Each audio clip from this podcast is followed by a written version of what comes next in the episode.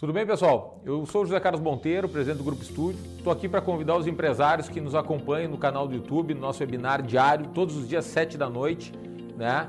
É, para vir discutir com a gente as questões de governança, as questões que envolvem a gestão da sua empresa, desde planejamento sucessório, proteção patrimonial, as questões que envolvem recuperação de crédito tributário, né? É, as questões judiciais tributárias que também estão em discussão nos tribunais e que importam em recuperações de valores representativos para a sua empresa. As questões de M&A, de intermediação de compra e venda de empresas, quais são, o que está acontecendo nesse mercado. As startups também, que hoje está, é o assunto do momento, né? essa nossa nova economia. A gente vai estar tá discutindo ali quais são as startups que estão se destacando dentro do seu segmento, quais são as startups que, que, que, que podem interessar para aquele segmento ou para aquele outro segmento. Então, especialistas os mais diversos né, dentro da nossa grade de profissionais vão estar presentes junto com vocês recebendo perguntas no chat ali online, respondendo na hora. E vai ser um prazer esse encontro diário. Convido todos para que estejam presentes todos os dias 7 da noite aqui no nosso canal do YouTube. Muito obrigado.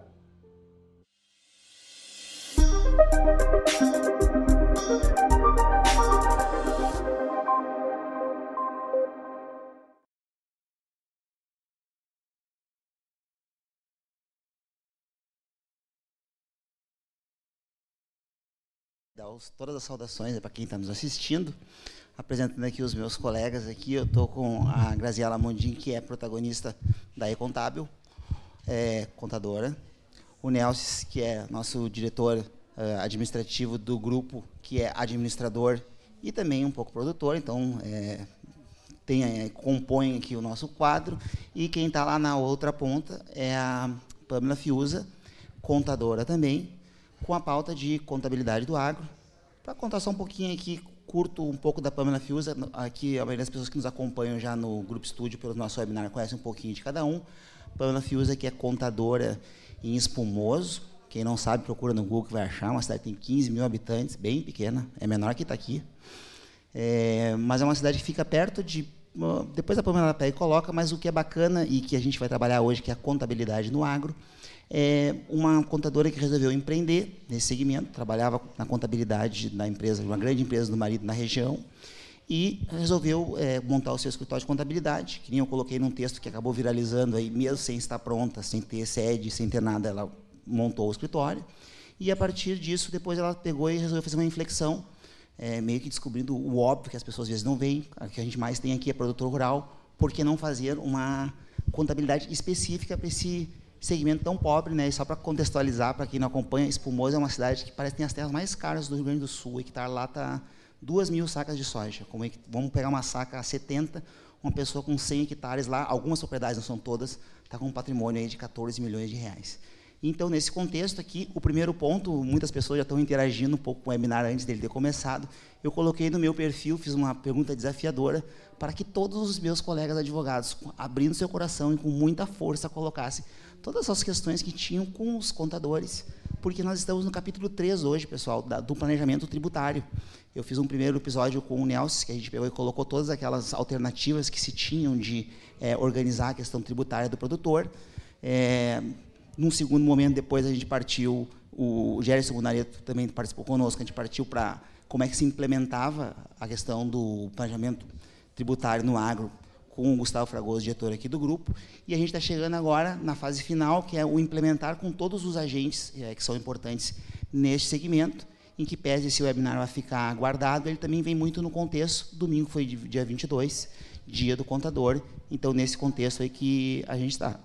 Então, queria colocar, já passar para a Pamela, uh, colocar uh, um pouco mais dela, da importância do contador e eu da minha parte, eu já coloquei aquele desafio depois que encerrar aqui o webinar, que a gente não faz o webinar muito comprido.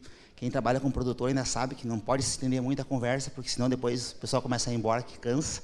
A gente vai fazer aquelas, nós vamos responder alguma daquelas perguntinhas que os meus colegas colocaram sobre os contadores, mas já coloco desde já a importância de contadores e advogados e passo aí para a Pamela se apresentar e colocar essa perspectiva aí da contabilidade do agro. Então, boa noite a todos que estão nos assistindo, nos ouvindo. Foi uma lisonja para mim receber esse convite para estar aqui conversando com vocês um pouquinho e contando um, um pouco da minha história e da minha vontade de mostrar o nosso papel de contador E a minha necessidade de mudar o foco e trabalhar num segmento que é tão desafiador e ao mesmo tempo tão tão deficitário de informação para tomada de decisões, né?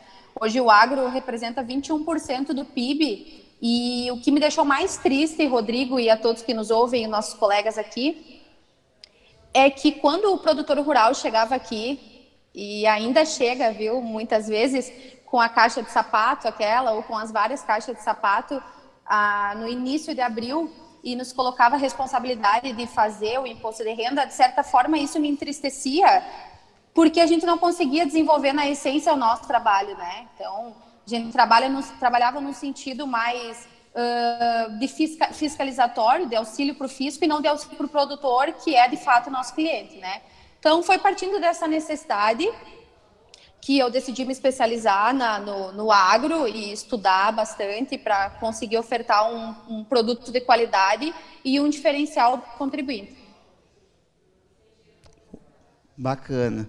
E nesses pontos que a gente tem, que, que a gente sempre coloca, é, as pessoas sempre pedem muita bibliografia, pedem muitos pontos e os contadores nos colocam que a gente está num momento em que os advogados eles colocam que os contadores não não ajudam muitas vezes ou empacam ou trancam algum contrato e na outra ponta a gente também está com um momento em que o produtor ele está começando a reclamar do, do contador ele diz meu contador não está dando o suficiente né? e o bacana aqui depois quando a gente for passar para os temas mais de contabilidade, está com o Nelson aqui, naquela perspectiva que a gente está num momento hoje em que as obrigações acessórias no agro têm aumentado de tal forma em que não tem mais como fazer mágica. Né? A gente não pode ser muito explícito aqui no nosso webinar, mas quem trabalha na realidade do agro sabe como é que é. é não tem mais como pegar e maquiar e colocar aqueles pontos. E o contador, por mais que ele vá além, é o que eu colocava para a Grazi, o advogado ele tem uma obrigação de meio. Ou seja, eu tenho que dar o meu melhor, eu não tenho que ganhar. Ele é mais ou menos como um cardiologista. Um cardiologista, é. qual é o papel dele? Eu, eu, eu diria tentar assim... salvar a tua vida, vou dar o meu melhor. Agora, se, se tu morrer, beleza. O cirurgião plástico, se eu contrato ele para arrumar meu nariz, é para melhorar, não para piorar. O contador, ele tem uma obrigação de fim. Como ele tem uma obrigação de fim, ele não pode pegar e, e de peito aberto, né? Errar tanto, né? Que... É, não, é muito bom esse tema pelo seguinte, é, quando o contador não está do lado do advogado ou ambos estão nessa briga, vamos, vamos dizer assim, é, quem perde é o empresário, quem perde é o produtor, porque cada um tem que fazer a sua etapa. É, se tu deixa de pagar uma declaração, tem uma multa. Porém, o contador, como ele está no dia a dia, fica difícil dele sair do dia dele para pensar num planejamento, para pensar em outras coisas. E aí também, por outro lado, entra o advogado, e aí pode fazer um desenho aonde que a contabilidade entendendo o que é melhor para o produtor, ele aplicando aquilo vai trazer benefício para o empresário, que seria o produtor. Então, eu acho que essa que é é a grande jogada aí que nós temos. Um tem que estar junto com o outro. No momento que um não está ao lado do outro, prejudica o empresário que é o produtor. É. O advogado e contador, naquela frase bem famosa, né, que, que muitos contribuintes dizem que é o mal necessário.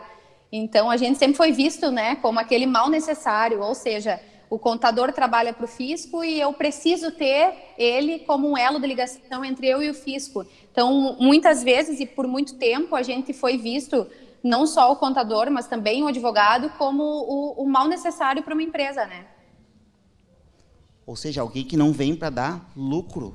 E eu acho que a mudança de mindset, tanto para o advogado como para o contador, e no final vai ter aquela, sempre aquela pergunta, Grazi, vai entrar bastante, também a Pâmela, será que a contabilidade vai acabar? Em Porto Alegre, quando veio o DVD, o pessoal disse assim, nossa, vai acabar agora o cinema, porque todo mundo vai querer ver em casa, né? não tem mais por que ter cinema, o cinema não acabou.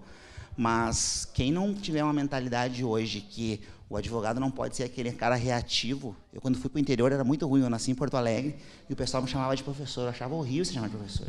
Que o professor era o cara que estava na base da pirâmide alimentar para mim. O cara tinha o salário parcelado. Aqui no Rio Grande do Sul era muito ruim. Mas depois eu vi que era bom no campo ser professor, porque o advogado eles não gostavam.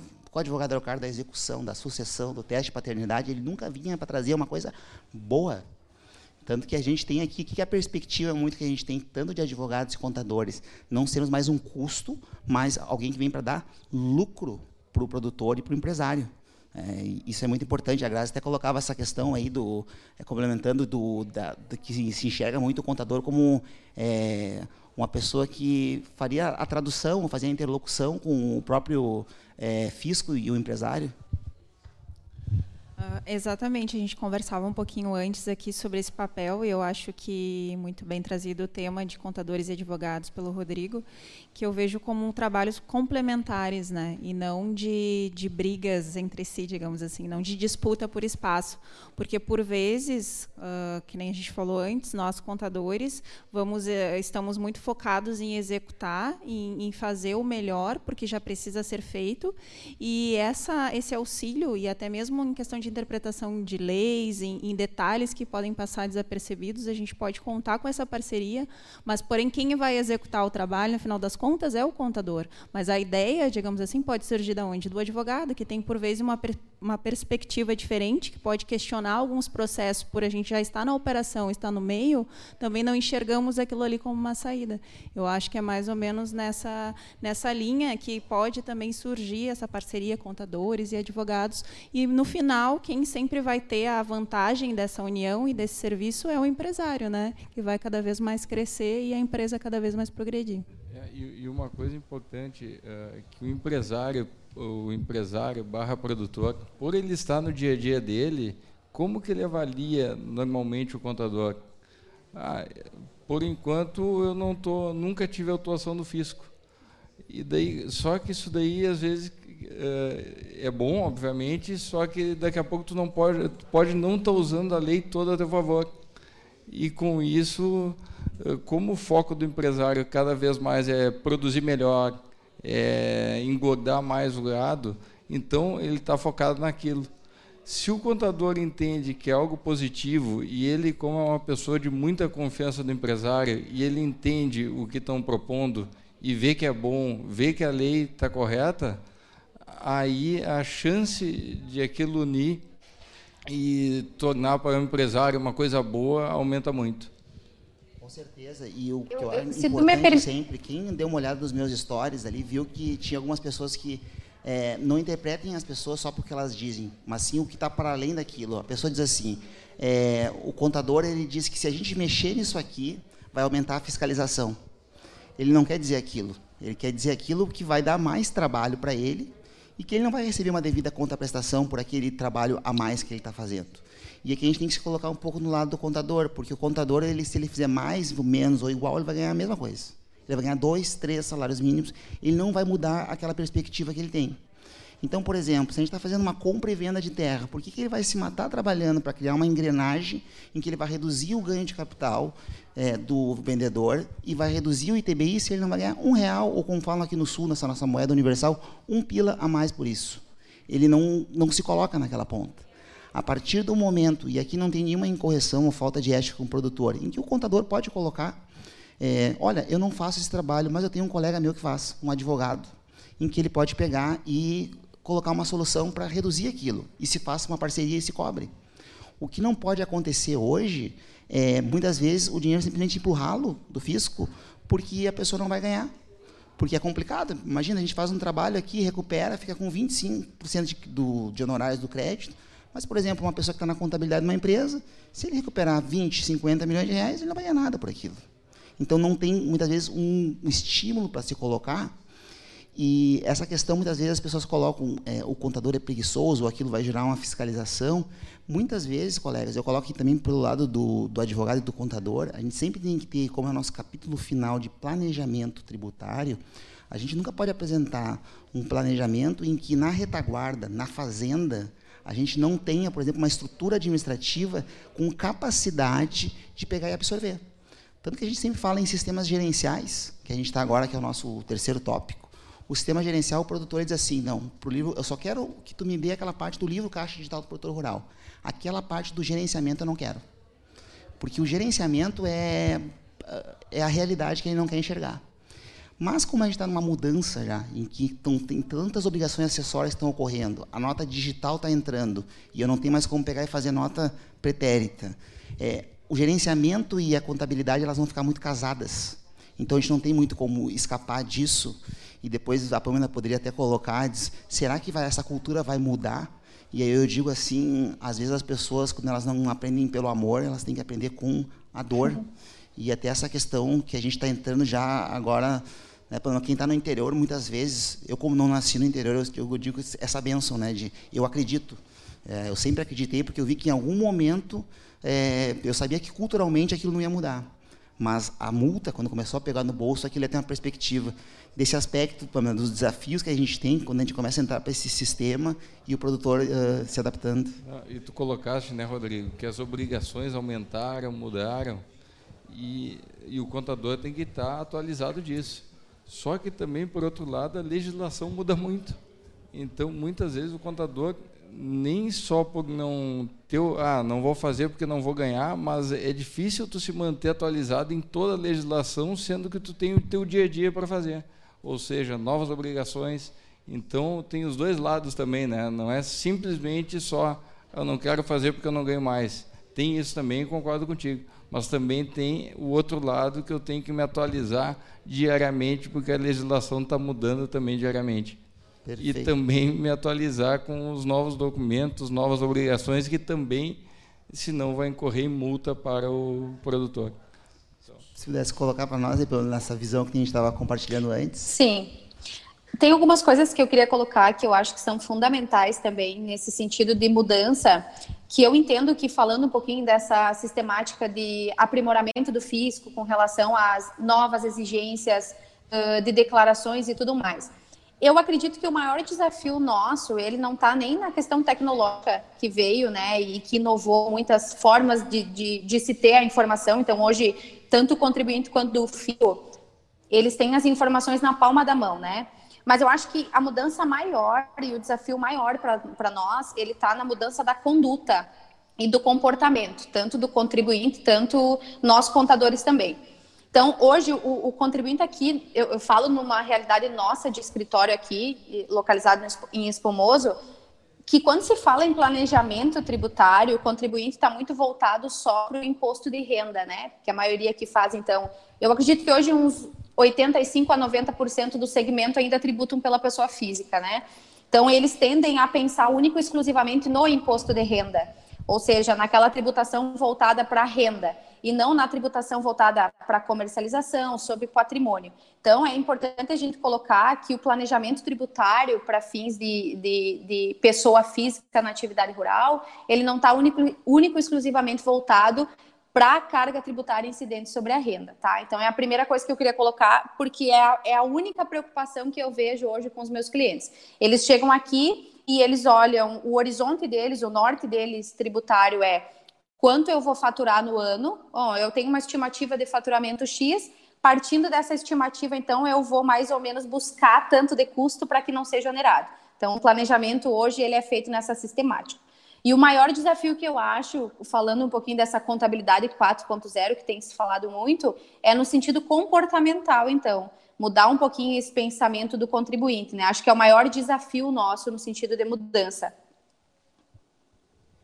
Com certeza, é a questão comportamental e aquilo que assim a gente parece que não acredita. Eles não vão mudar, vai ser sempre assim, mas até a forma né, de como é que a receita ela vai vir e que nem eu digo, se o produtor tivesse que escolher um santo, seria São Tomé, né? Porque tem que ver para crer, né? Pode acontecer com o vizinho, com fulano, mas comigo não. Então, muito disso, né? É, eu queria só complementar o que a Pamela estava falando ali, que é vai de encontro ao que a gente vai falar agora depois também sobre o novo papel da contabilidade e que por muitas vezes a gente precisa começar com essa essa cultura, esse novo esse novo prisma, digamos assim, da, da, do papel fundamental da contabilidade com o empresário, com o produtor, mostrar para ele também a importância e por que, é que ele precisa fazer dessa forma, que assim ele vai colher o um melhor resultado e não só aceitar, digamos que por vezes ele já vai trazer o resultado que ele quer enxergar e que nem sempre vai ser o melhor, né? Que nem essa questão às vezes que a gente estava comentando de zerar, né? Essas questões todas não quer dizer que isso vai ser um benefício para ele. Aparentemente para ele parece ser um benefício, mas por vezes porque falta alguma informação, falta algum esclarecimento, né? E ele entende que essa seria a melhor forma, mas nem sempre vai ser assim, né? É, é, e o que nos incomoda mais, porque o primeiro episódio que a gente mostrou do, do nosso que eu fiz com o Nelson e com, com o Gerson junto, é que a partir de um planejamento tributário dentro da lei, tu tem como zerar o imposto. E tu vê a pessoa, às vezes, pagando imposto, pouco, mas sendo autuado. Quando ele, dentro, dentro, com a própria previsão legal, ele consegue pegar e ter uma estrutura em que, como a gente já botou no primeiro episódio, e aí quem não assistiu, assista, porque está aí guardado, tem tanto no Spotify, Deezer, tem no, no YouTube também, ele tem como recuperar créditos e chegar numa engrenagem que, se ele não zera, é, ele quase zera e às vezes recebe para tocar atividade, desde que ele tenha um planejamento. É? Então, e, e, muitas vezes ele não faz esse planejamento e está sendo autuado. Não, e daí, é, com isso, é obrigado a daqui a pouco comprar uma máquina para zerar o imposto de renda, ter que investir em alguma coisa que naquele momento não precisa e tu poderia estar com dinheiro em caixa, como, por exemplo, comprar adubo para plantar antecipado, que tu tem um desconto muito maior do que se tu paga na, na safra. Então, tem outro lado, né? Quando tu faz certinho, tu pode ter dinheiro em caixa. E normalmente na pessoa física, tu fica com a ideia, eu tenho dinheiro em caixa, eu vou ter que pagar imposto de renda, então eu vou comprar uma máquina, eu vou investir num silo, vou fazer alguma coisa que daí eu zero imposto de renda, não preciso pagar. Mas não, daqui a pouco com um planejamento eu vou poder me acreditar de PIS e COFINS, que é um imposto que dependendo do que eu plantar eu não vou nem precisar pagar e vou poder tomar esse crédito e ainda ficar com dinheiro em caixa onde está todo ele tributado e vai me sobrar mais. E isso é muito importante a gente trabalhar esses temas porque é, todo mundo tem uma visão muito de que a gente não pode mais trabalhar o produtor com aquela visão romântica do coitadinho, do hipossuficiente, mas ele é um empresário. Ele é uma pessoa que está faturando 1, 2, 5, 10, até números aí que eu já peguei, passou da casa com um bi, com B de bola. Então a gente não pode mais ter aquela perspectiva de. Porque um dos grandes problemas que a gente tem também, é que o produtor ele tem a conta dele da pessoa física, das suas despesas correntes, é a mesma conta que entra as receitas da atividade rural. E essa prerrogativa que foi dada para ele de poder ser tributado na pessoa física como se jurídica fosse, ou seja, poder escolher entre lucro real e presumido, acabou criando uma série de vícios que foram sendo colocados. E foram eh, muitas perguntas vieram nos outros webinars e eu falei uma frase e reitero ela hoje. Eu digo, é mais vantajoso a pessoa ser tributada na jurídica, porque na pessoa jurídica com uma engrenagem a gente consegue reduzir, mas as pessoas dizem, nossa, mas na jurídica é 34% as alíquotas se eu somar e na pessoa física é 27.5. E eu vou colocar esse tema e vai seguir com perguntas, e eu não tenho problema de responder depois. Eu digo, não importa a alíquota, mas sim onde é que ela bate, qual é a base de cálculo que ela vai colocar, e isso o planejamento tributário coloca. E aqui, quando eu pego e coloco já na parte de advogados, nesse que é o mês dos contadores, e que eu vi muitos advogados é, questionando a questão do, dos contadores, a gente tem que entender é, o que, que o contador e o advogado não está fechando, porque eu digo que se não tiver um link entre essas duas pessoas, eu falo sem brincadeira, muitas vezes o produtor acredita mais no contador do que no filho dele.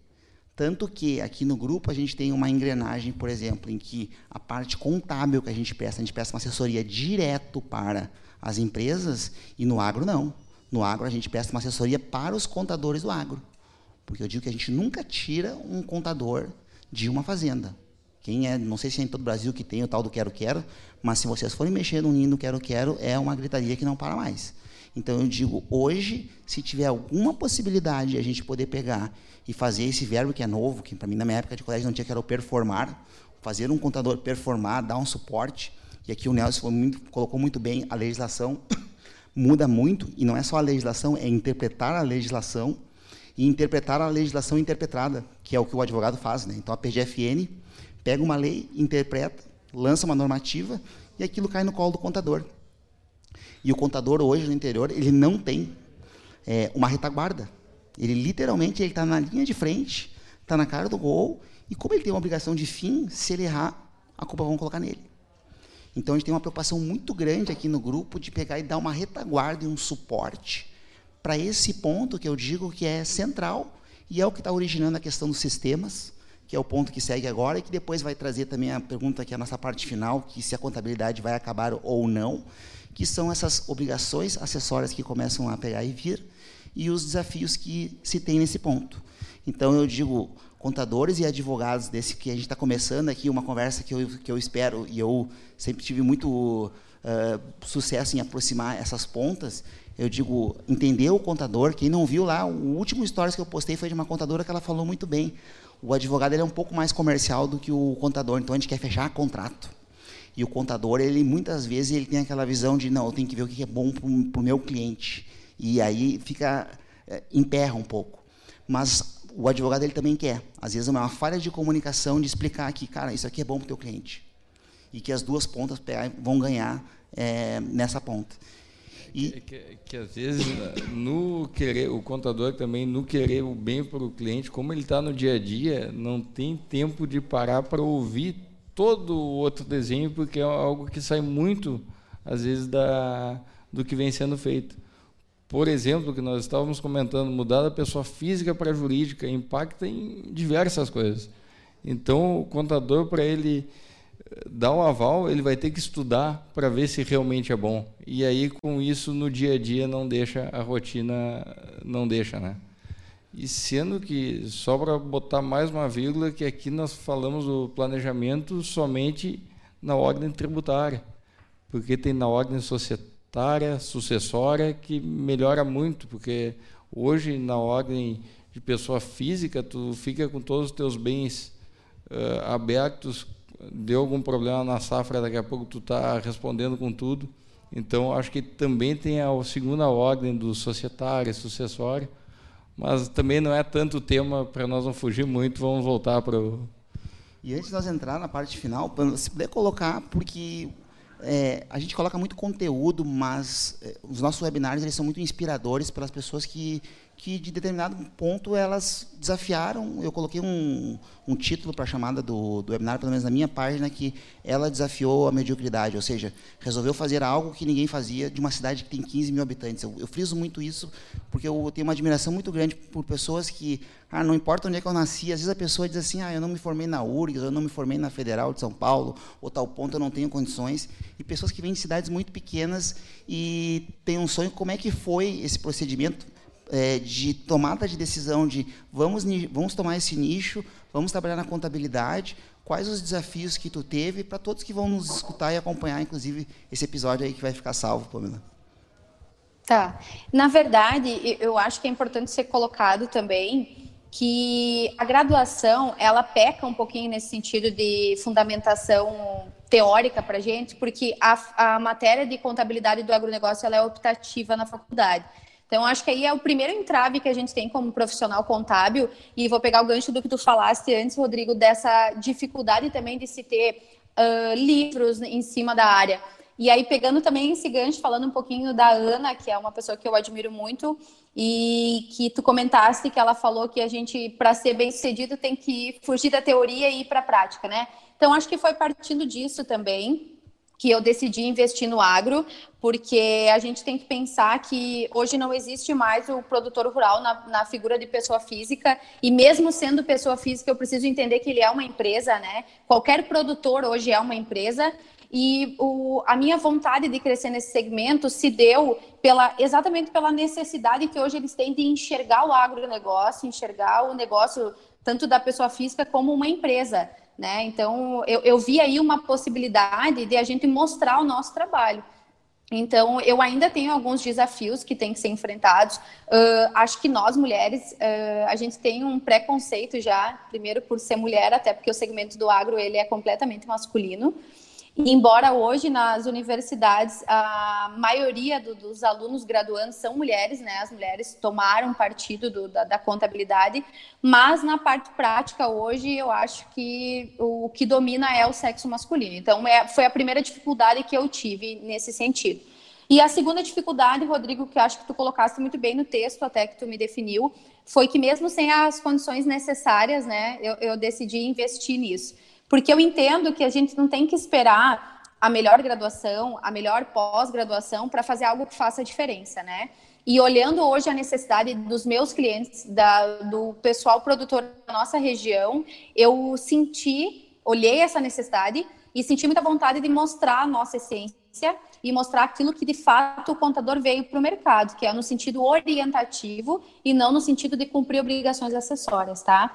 Então foi partindo dessa necessidade e dessa vontade de mostrar para o produtor que ele pode ter uh, na mão, ele pode ter, eu diria que na ponta dos dedos hoje, a tomada de decisão para tudo que, que ele precisa dentro do segmento dele, tá? Então, acho que foi somando toda, tudo isso que me impulsionou.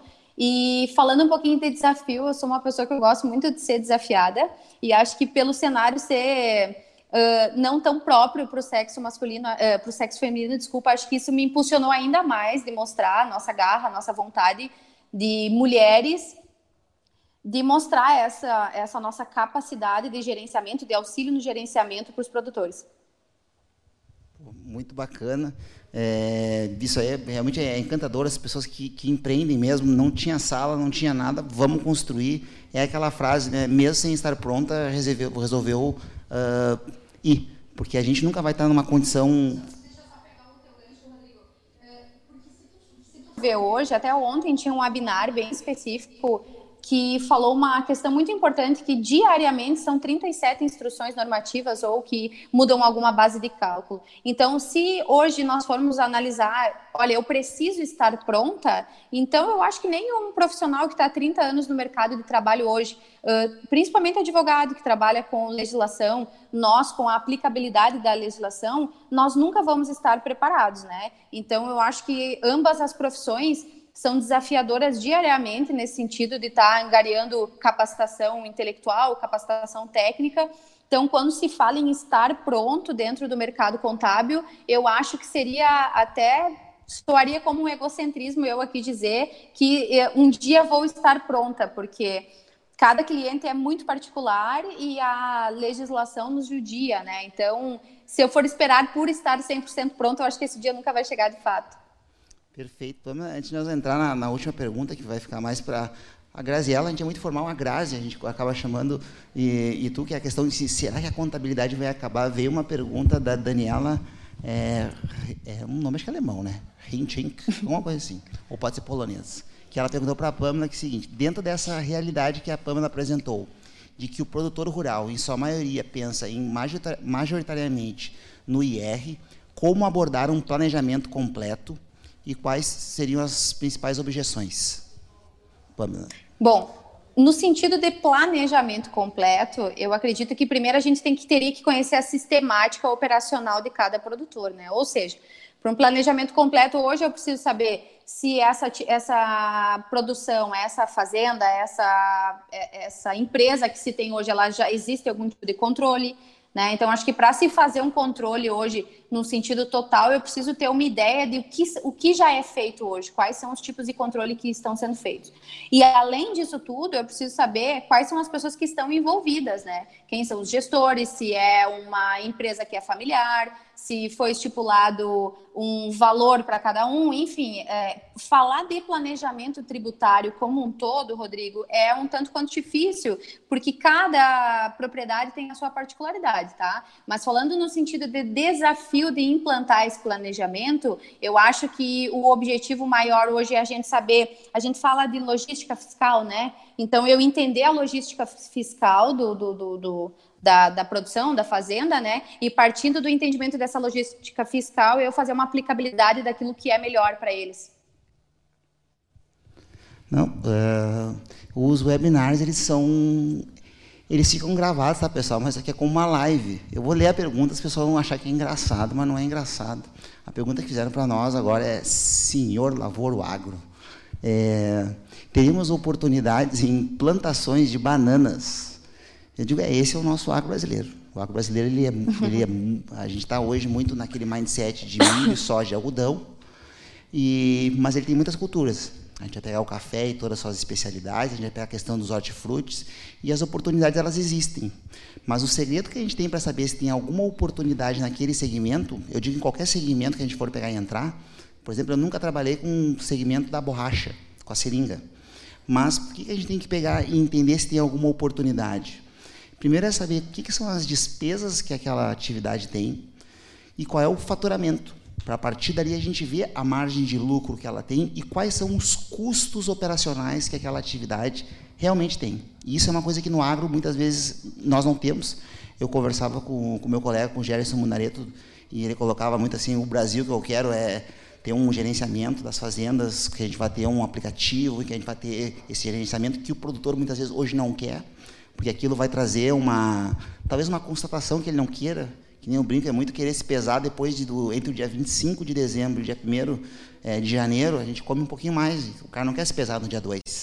Então, o gerenciamento é algo que nos traz uma informação que a gente não, é, não quer ver. E para que eu vá ver plantação de banana, de manga, de cebola, de alho, porque a banana ela não cai do céu, a cebola não cai do céu. Quando a gente, amanhã eu estou indo para Minas, sexta-feira, e Minas é aquele estado que é aquelas coisas assim absurdas que a gente pega de números de uma plantação de alho que tem 100 pessoas trabalhando, cebola que tem 200, cenoura, e a gente vê aquilo na gôndola do mercado e acha que aquilo ali foi é, por combustão espontânea nasceu e não. E cada segmento desses, por isso que eu digo é, qual, como é que eu analiso as oportunidades, entendendo muito mais do que só as questões contábeis e as questões jurídicas, entendendo o negócio do teu cliente ou o negócio do teu parceiro. Então, para responder essa pergunta das bananas com a pergunta do alho, do alho branco e do alho roxo, é, o webinar também é cultura, o, web, o alho roxo é mais caro, diz que tempera mais. Então, por exemplo, ele tem um custo de produção que é duas vezes. Tu tem que entender quais são as, os custos de produção, quais são as despesas porque aí nós vamos retomar, inclusive, para aquele primeiro webinar. A partir das despesas que aquela pessoa tem, a gente consegue saber o que, que eu posso recuperar, por exemplo, de piscofins. Mas, se eu tenho uma atividade que é de plantar banana, e a pessoa pensa assim, ah, plantar banana é uma coisa ridícula, idiota, não. Aquilo ali ela demanda transporte, ela demanda que alguém produza, ela demanda mão de obra, e se nesse contexto, ela vai com certeza ter oportunidades, quer seja de folha de pagamento, com as opções que a gente tem de fundo rural, que foi nos colocado no começo do ano, é uma, uma atividade que, até onde eu sei, por exemplo, não é uma atividade muito mecanizada. Então, talvez ela tenha uma, tenha uma folha de pagamento maior. E a opção por descontar na folha de pagamento pelo Fundo Rural é interessante, mas para cada uma dessas pontas, a gente vai ter que pegar e ver conforme, inclusive, a realidade do Brasil. Porque se eu for pegar a cultura da banana aqui no Rio Grande do Sul, é diferente, por exemplo, se alguém me trouxer uma informação lá de, do Espírito Santo, que tem uma produção muito grande. Então, as oportunidades existem, é, basta que a gente pegue e entenda para além da lei e do, da contabilidade. Nesse ponto, eu passo já para a Grazi e para a Pâmela de, dessa pergunta fatal de se a contabilidade, os contadores vão acabar ou não. Essa pergunta ela tem aparecido constantemente. Eu acho que no dentro disso que a gente está tratando como indústria 4.0, com a tecnologia vindo aí para auxiliar, uh, o trabalho da, da contabilidade, a gente recebe essa pergunta de forma constante. Então, a, a, minha opinião e a minha visão sobre isso é que a contabilidade assim como outras profissões, através dessa nossa nova revolução industrial, aí conhecida como indústria 4.0, ela vem se tornando uh, um outro. Nós temos um outro papel hoje perante o empresário. Então, nós temos que deixar de ser simplesmente emissores de guias, que era o que a gente estava falando ali, e atuar nesse papel gerencial e de peça fundamental ao produtor, ao empresário, como uma figura estratégica na tomada de decisão. E o que, que a tecnologia vem e, por vezes, confunde com, com o fim do contador? Ela vem para auxiliar e, digamos assim, uh, tirar um pouco essa demanda que o contador tem de atender tantas obrigações acessórias, atender tanta demanda para o fisco, que, por vezes, nós mesmos nos intitulamos como trabalhamos para a Receita e vamos passar a trabalhar para os empresários e agregar valor a isso, uh, usando a tecnologia para fazer essa parte, que é uma parte operacional e utilizar a inteligência da análise desses resultados, desses dados que a gente obtém através da contabilidade e prestar a ser uma pessoa mais, um profissional mais chave dentro da empresa, mais parceiro do que quem traz somente guias a pagar. Então eu vejo que a gente tem uma disruptura, uma nova formação e quem não se adaptar a esse novo modelo de negócio, esse novo modelo de prestação de serviços contábeis, provavelmente vai ficar obsoleto, vai ficar como a gente chamava antes guarda-livro, né? E não vai conseguir realmente continuar tendo clientes, continuar seguindo e talvez esse contador que a gente conhece hoje, esse vai acabar. Mas está surgindo aí um novo que eu acredito que vai ocupar um papel muito melhor junto das empresas do que a gente tem hoje. Eu concordo com a Grazi em tudo que ela colocasse. E eu que no agro, é, todos esses sistemas e aplicativos eles podem acabar com a figura do contador ou não?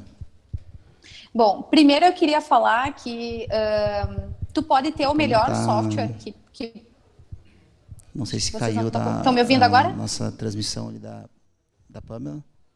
Não. Estão ouvindo? Não tá saindo? Vamos ver aqui se. Bom, é, o que a gente colocava aqui? Se, é, se efetivamente, com esse avanço que gente, nós temos da tecnologia, isso é uma questão que já está presente nas empresas, mas no agro ela está voltando.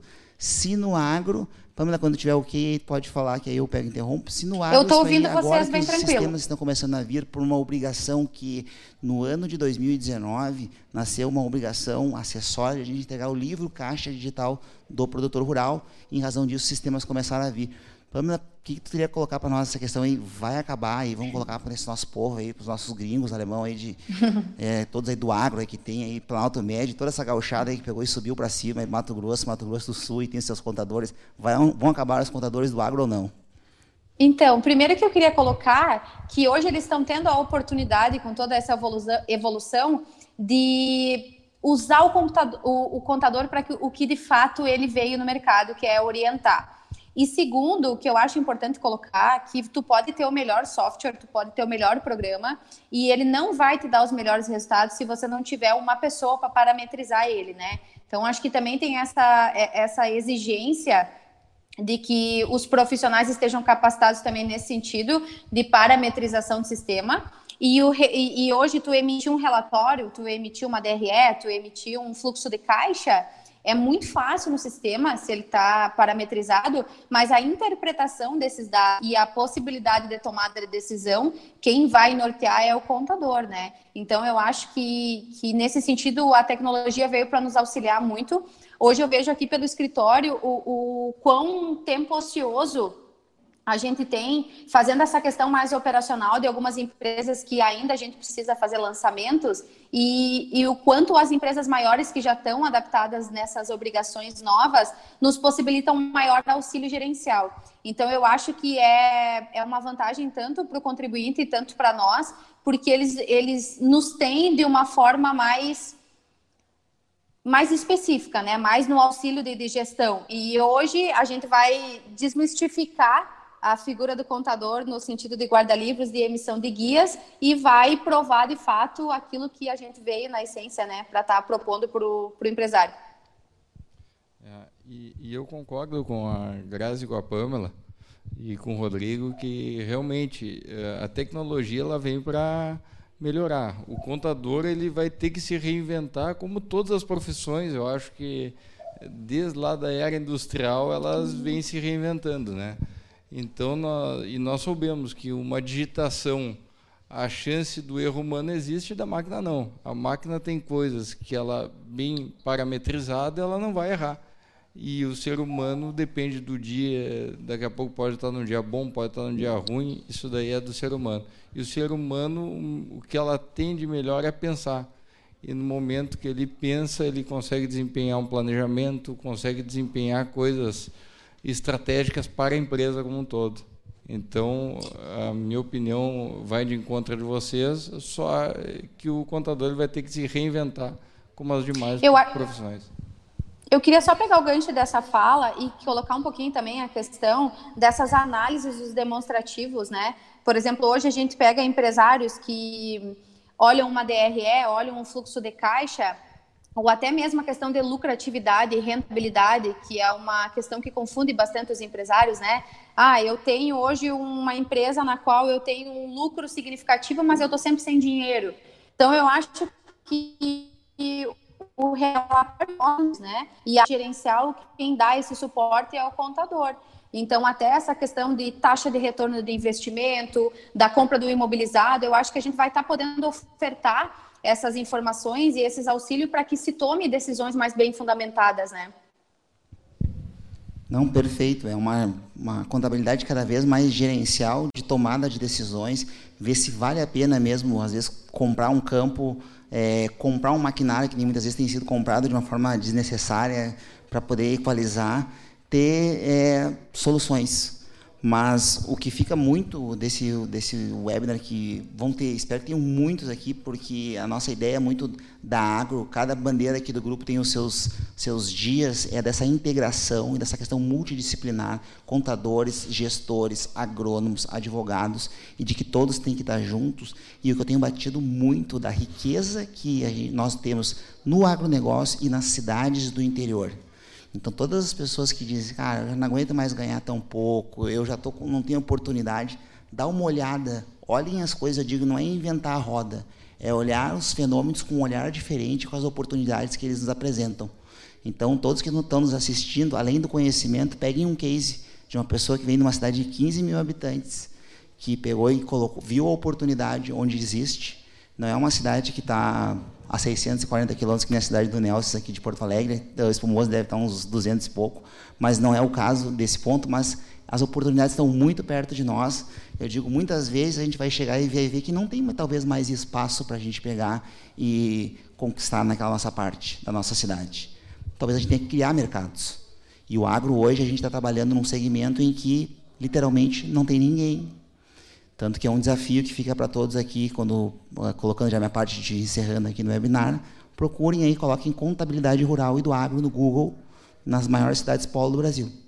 Vai ter um departamento, alguma coisa, mas específico não. Direito do agronegócio, tenho certeza que fora Passo Fundo e Maringá não vão se achar isso aí. Então, toda essa oportunidade que as cidades do interior têm e esse nicho de mercado para contadores e advogados. E já fica também aqui fazer o merchan, porque no dia 15 de outubro terá um webinar específico da Instituto de Lavoura Agro, que a gente vai estar colocando aí também caminhos aí e oportunidades para contadores, advogados e agrônomos entrar nesse segmento. Mas, de todos os, o que eu tenho escutado de muitos colegas, um dos pontos essenciais passa por essa relação entre advogado e contador. Eu respondi algumas das perguntas que foram colocadas. Depois nós vamos fazer uns, uns, uns vídeos curtos é, eu e a Grazi, eu e a Pamela, nós vamos integrar para colocar nas nossas IGTVs, para compartilhar esse conhecimento de como é que a gente faz para aproximar. E dizer que foi uma imensa satisfação. A Pamela fica convidada aqui para conhecer a nossa fábrica é, em Porto Alegre.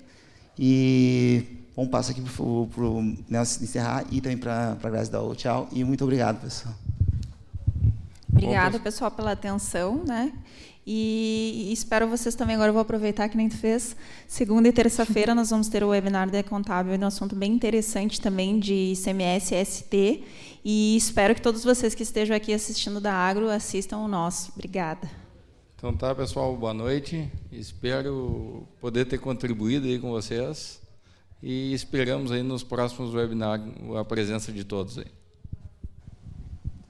Também queria agradecer a todos que nos ouviram, agradecer a oportunidade para estar aqui falando um pouquinho, mesmo que nesse pequeno espaço de tempo. Uh, dizer, Rodrigo, que eu admiro muito uh, todo o, o, trabalho que vocês têm feito no sentido do e também para nós contadores, tá? Eu sou uma pessoa que eu acredito muito que o sucesso ele está muito atrelado a grandes parcerias, né? E eu acho que a, tanto a estúdio quanto essa hoje que a gente teve essa notícia das franquias do agro, elas vêm para nos ajudar também como contadores e para nos dar uma base uh, sólida, né, para fins de, de, ofertar um produto de maior qualidade. Então, queria parabenizar vocês. Eu acho que isso também nos impulsiona, de certa forma, porque nos dá uma garantia de uma prestação de serviço com uma maior qualidade, né, e uma maior clareza para o contribuinte. E mais uma vez agradecer a oportunidade para estar aqui. Então tá, muito obrigado também. Fica o meu agradecimento e também para quem está assistindo aí, a Ana Rubra, que é uma grande empresária aí do Planalto Médio. Foi por ela que eu conheci a Pamela Fiuza, também a Ana Rubra Ciolinha, uma grande empreendedora do agro também. Aí fica o nosso também o agradecimento. Tchau, um, boa noite, bom dia e boa tarde para todos que não assistiram, vão assistir depois o webinar também.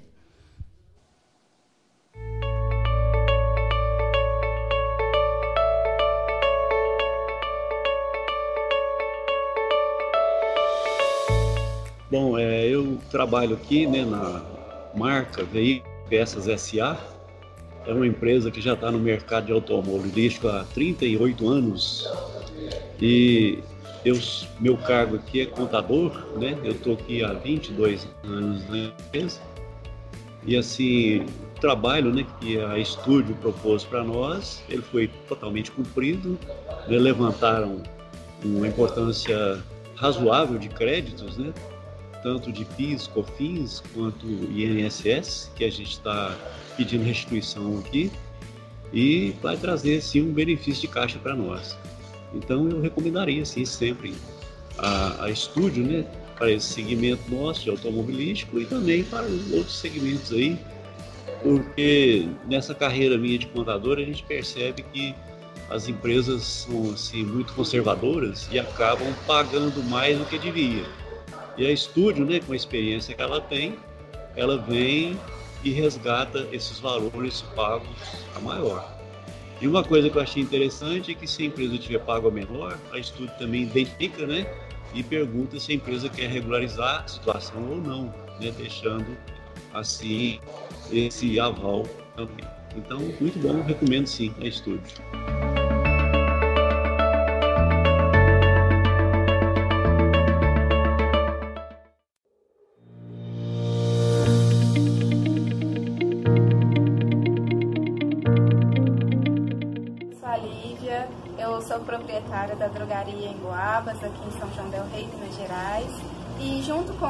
Estúdio, eu fiz uma parceria com eles, né? E que me deu muito retorno e eu recomendo bastante essa empresa.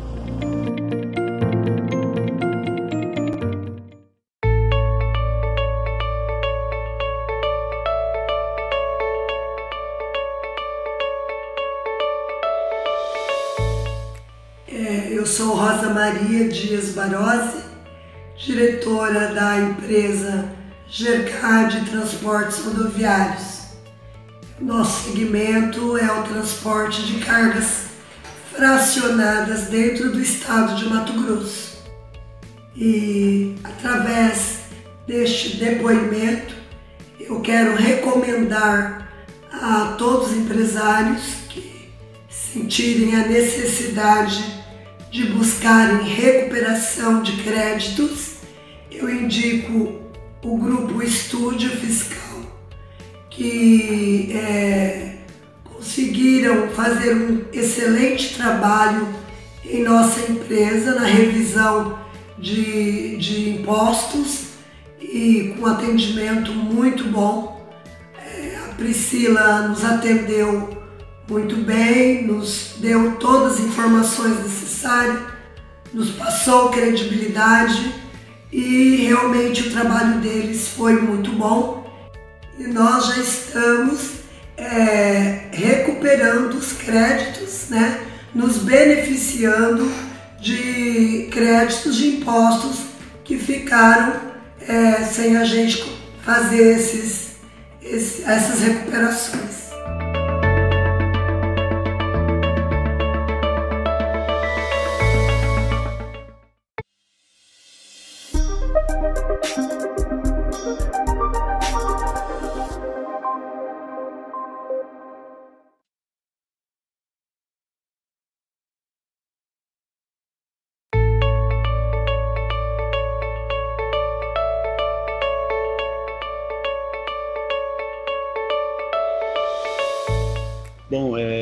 Trabalho aqui né, na marca Veículos Peças SA. É uma empresa que já está no mercado de automobilístico há 38 anos. E eu, meu cargo aqui é contador, né? Eu estou aqui há 22 anos, né?